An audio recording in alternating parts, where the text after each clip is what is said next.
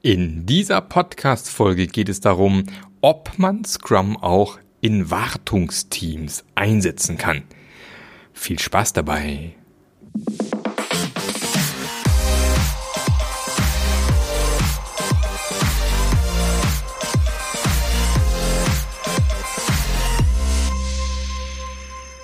Hallo und herzlich willkommen zu einer neuen Episode vom Passionate Scrum Master Podcast und ich überlege gerade, irgendwie könnte ich ja die ersten Sätze einfach mal aufnehmen und immer wieder nutzen, oder?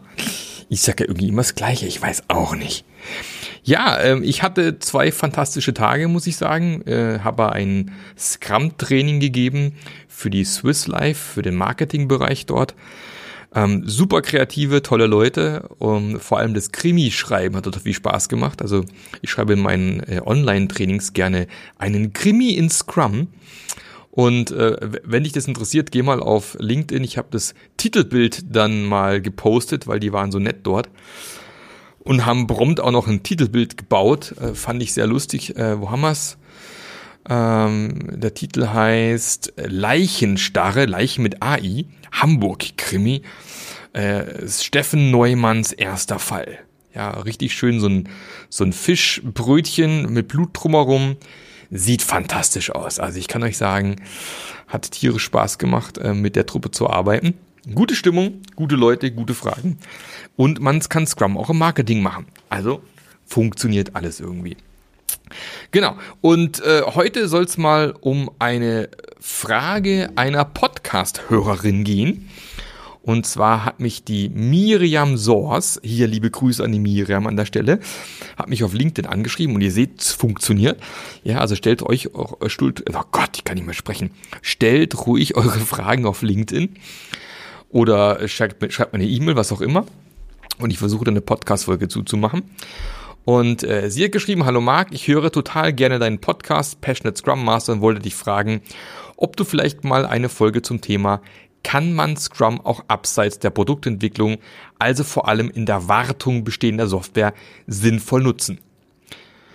Ähm, vielleicht zum kurzen Hintergrund bei ihr. Ich habe gerade zwei SAP-Teams als Scrum Master übernommen, die vor allem im Maintenance-Bereich unterwegs sind. Circa 80% des Backlogs bestehen aus Bugs. Der Widerstand des Teams gegenüber Scrum ist groß und ich stelle mir hier tatsächlich auch die Frage, wie sinnvoll da Scrum ist. Würde mich freuen, deine Meinung dazu zu hören. Liebe Grüße, Miriam. Erstmal, Miriam, vielen Dank für diese Frage.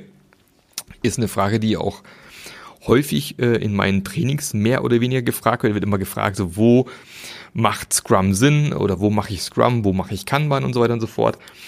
Und tatsächlich ähm, bist du in einem Setup, wo man schon drüber diskutieren kann, ob Scrum vor dem Hintergrund Sinn macht. Warum? Mm, Scrum geht ja zumindest in den allermeisten Fällen mal davon aus, dass du für einen gewissen Zeitraum relativ stabil planen kannst, was an Themen bearbeitet wird. Und wenn du jetzt natürlich ein Wartungsteams hast, wo du jetzt auch nicht jeden Tag neue Tickets reinbekommst, sondern du hast einfach mal so einen Pool von Fehlern, die bearbeitet werden müssen, dann geht das vielleicht sogar, dass man sagt, okay, pass mal auf, in den nächsten zwei Wochen arbeiten wir an diesen 20 Fehlern beispielsweise, weil ihr vielleicht wisst, wir schaffen so 20 pro Sprint ungefähr. Dann könnte Scrum Sinn machen.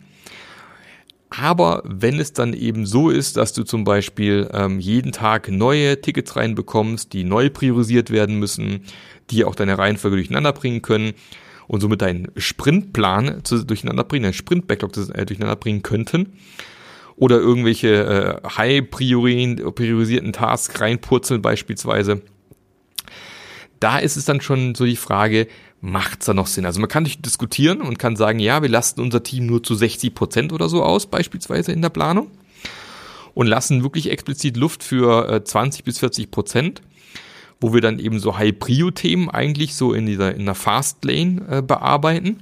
Macht man in Kanban ja zum Teil auch. Da gibt es dann diese Service-Level-Agreements beispielsweise, wo man einfach definiert, äh, die folgenden Leute haben die folgenden äh, äh, Service-Levels, wenn die reinkommen und werden bevorzugt bearbeitet und solche Sachen. Da gibt es verschiedene Stufen, die man definieren kann. Könnte man machen, wäre eine Variante. Man könnte natürlich auch sagen, wir kürzen den Sprint weiter runter. Es gibt tatsächlich äh, Firmen, die machen eintägige Sprints ich persönlich weiß nicht, ob ich das wirklich empfehlen würde. Äh, gerade wenn man jetzt den ganzen Zyklus durcharbeitet äh, und mit Retro und allem drum und dran. Aber klar, man kann sich durchaus vorstellen, man trifft sich morgens statt dem Daily und macht einfach eine Viertelstunde wirklich Planning. Ja, sagt, okay, statt Daily machen wir Planning. Was haben wir uns für den Tag vorgenommen? Und sprinten dann den restlichen Tag. Machen am Ende des Tages ein kurzes Review. Was hat geklappt? Was hat nicht geklappt? Welche Bugs haben wir abgeschlossen? Und man startet am nächsten Tag wieder mit einem Planning. Also man wandelt Scrum quasi ein bisschen ab und macht dann alle zwei Wochen erst wieder die Retro, beispielsweise. Könnte man machen. Wäre eine Variante. Ist dann halt die Frage, inwiefern verbiegt man seinen Scrum dafür.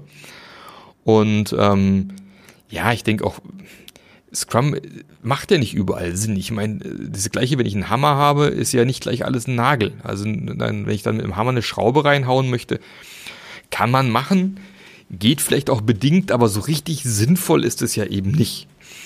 Und deswegen ist es auch völlig okay, sich mal die Frage zu stellen, ob das so in der Form bei uns Sinn macht. Und wenn ihr euch jetzt zum Beispiel entscheiden würde zu sagen, ja, lass mal lieber in den Kanban-Modus wechseln, ähm, was ja auch eine Variante sein könnte, das heißt ja nicht gleich, dass deine Arbeit als Scrum Master dann obsolet ist, weil wenn du meinen Podcast schon länger hörst, weißt du ja auch, dass ich der Überzeugung bin, dass die Aufgaben und die ähm, Skills, die so ein Scrum Master mitbringt, auch in sämtlichen anderen agilen Bereichen bis hin zu Teamentwicklung und so weiter und so fort äh, Sinn machen ist dein Job ja nicht weg, sondern dann bist du halt in dem Fall einfach, dann heißt es halt von mir das Kanban Master oder Agile Master oder was auch immer.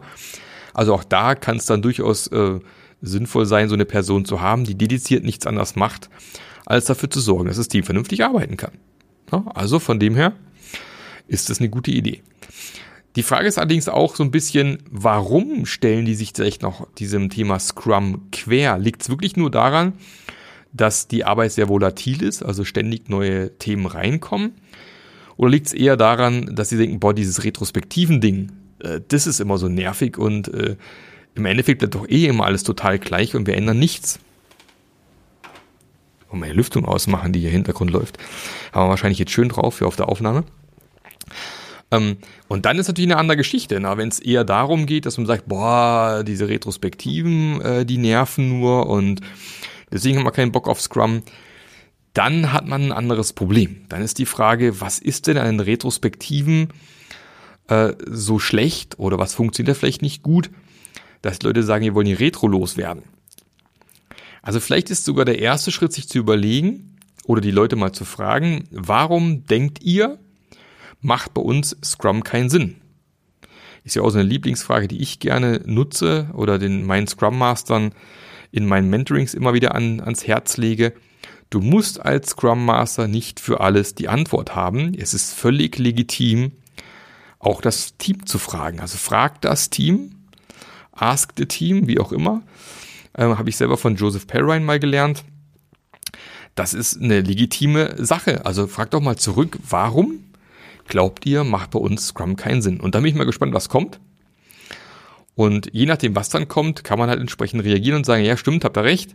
Äh, bei uns kommen jeden Tag neue Aufgaben rein, sollte man es irgendwie umstellen, entweder auf eintägige Sprints oder halt doch in den Kanban-Modus wechseln. Oder aber ihr sagt, und die sagen halt sowas wie, ja, die Retros stören mich, dann ist die Frage, okay, äh, Retros stören, warum stören sie? Ja, sind nicht effizient, wir reden über die gleichen Dinge, sind so typische Themen, die bei der Retro kommen, sind langweilig, äh, Zeitverschwendung, was auch immer. Dann ist die Frage, wie man die Retro umgestalten und verbessern kann dann ist das vielleicht ein Thema. Vielleicht kommt ein ganz anderes Thema hoch. Äh, wir fühlen uns durch das Thema äh, Scrum äh, kontrolliert. Plötzlich haben wir dieses Backlog und da ist die Arbeit sichtbar und dann guckt jeder, was wir so tun den ganzen Tag. Dann habt ihr ein kulturell, kulturelles Problem oder halt fehlende psychologische Sicherheit. Dann ist das vielleicht mal ein Thema zu überlegen. Weil dann wird auch Kanban das Problem nicht lösen, weil Kanban ist genauso transparent. Oder auch im Kanban übrigens sollte man Feedback-Zyklen implementieren, also auch Retros machen beispielsweise. Also muss man sich schon genau überlegen, woher das kommt. Also da würde ich vermutlich ansetzen und mir überhaupt erstmal die Gründe, Gründe anhören, warum passt sie nicht? Was habt ihr da für Themen? Und dann einfach mal von dort weitermachen und äh, ja, wenn du Lust hast, können wir auch gerne mal 15 Minuten quatschen. Auf meiner Homepage gibt es ja die Möglichkeit, mal so ein 15 Minuten kostenloses Strategiegespräch zu machen. Und äh, kannst mir vielleicht mal kurz erzählen, was Sache war. Da können wir das auch gerne dort nochmal besprechen. Genau. Also das kurz und knackig äh, zu, dem, zu der heutigen Frage. Ich möchte auch gar nicht viel weiter ausholen. Möchte mir noch nur einen kleinen Hinweis noch gestatten. Es dauert, das haben wir denn, ich nehme hier auf, 2. Februar, 3. Februar geht das Ganze live hier. Ähm, es geht nur noch wenige Tage. Ja, es ist der 3. Februar. Am 15. Februar 2022 erscheint mein Buch, die Scrum Master Journey. Und äh, du würdest mir einen riesen Gefallen machen, wenn du das Buch vorbestellst. Weil je mehr Leute vorbestellen, umso härter schlägt das ganze Ding ein, umso mehr Leute erfahren von dem coolen Buch, umso höher rankt in irgendwelchen äh, ähm, Rankings, wollte ich schon sagen, Ranks in Rankings, genau. Ähm, umso weiter spule ich nach oben, weil ich bei Amazon und Co. und so weiter und so fort. Also, wenn du mich unterstützen möchtest, den Podcast vielleicht schon lange hörst und nicht sowieso schon ewig vorbestellt hast, dann würde ich mich freuen, äh, einfach jetzt Stopp zu drücken oder nach diesem Podcast, der auch nicht mehr lange läuft, Stopp zu drücken und das Buch vorzubestellen.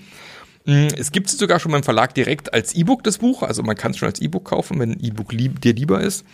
Ich bin ein großer Paperback-Freund und freue mich schon selber drauf, das Ding selber mal in den Händen zu halten. Ich hoffe, es dauert nicht mehr allzu lang. Wird vermutlich auch eine Book-Launch-Party geben. Da bin ich gerade am Planen. Da werde ich auch noch mal kurz Bescheid geben hier im Podcast. Da habe ich am Freitag ein Gespräch mit, mit jemandem. Und ähm, ja, oder du sagst, nee, ich möchte tatsächlich zwar das Buch auch lesen, aber ich möchte als Scrum Master weiter wachsen, mich verbessern, dann kommt doch in die Scrum Master Journey. Wir sind eine Community mittlerweile von über 35 Leuten. Von äh, Scrum Mastern, die sehr erfahren sind, bis zu wirklichen Einsteiger Scrum Mastern. Wir haben alles mit dabei. Äh, oder kommt zu mir ins Mentoring, da ist die Scrum Master Journey auch noch mit dabei. Also Scrum Master Journey heißt ähm, wirklich Online-Kurse, kurze Videos, 5 bis 15 Minuten, die man sich jederzeit reinzwitschern kann, mit Handouts, wo Übungen drinne stehen, plus Zugang zur Community auf Slack mit 35 Leuten, wo man sich jederzeit austauschen kann, jederzeit eine Frage stellen kann und eben zweiwöchentlich ein Q&A. Nächste Woche Donnerstag ist der nächste, um einfach deine Frage loszuwerden an mich oder die anderen in der Community. Hm, wir werden uns auch wieder im November persönlich treffen. Ich hoffe, Corona haut nicht wieder dazwischen. Also geile Sache lohnt sich dabei zu sein. Und ähm, da könnte man solche Fragen, wie die Miriam sie gestellt hat, natürlich auch stellen. Und mal eine Antwort von den Kollegen abwarten. Wäre eine Variante. Super. Dann äh, danke ich dir sehr herzlich, äh, dass du wieder mit dabei warst, dass du meinen Podcast gehört hast. Wenn du nicht abonniert hast, jetzt abonnieren klicken. Habe ich von den YouTubern gelernt. Jetzt bitte abonnieren klicken. Äh, weil es gibt ja fantastische weitere Folgen. Wenn du ganz neu dabei bist, es gibt mittlerweile fast 160 Folgen. Also die wird wahrscheinlich nicht langweilig werden. Es gibt einiges zum Nachholen für dich. Ansonsten wünsche ich dir viel Spaß bei was immer du heute noch so tust. Und äh, viel Spaß weiter auf dem Weg zur Arbeit. Ähm, ich tut mir leid, dass vielleicht der ganze Fahrweg heute nicht abgedeckt war. Ähm, viel Spaß bei Hausarbeiten, Gartenarbeiten, was auch immer. Und bis zur nächsten Woche. Ich freue mich auf dich. Der Marc. Der Podcast hat dir gefallen? Dann sorge auch du für eine agilere Welt und unterstütze diesen Podcast mit deiner 5-Sterne-Bewertung auf iTunes. Und für mehr Informationen besuche www.marklöffler.eu. Bis zum nächsten Mal.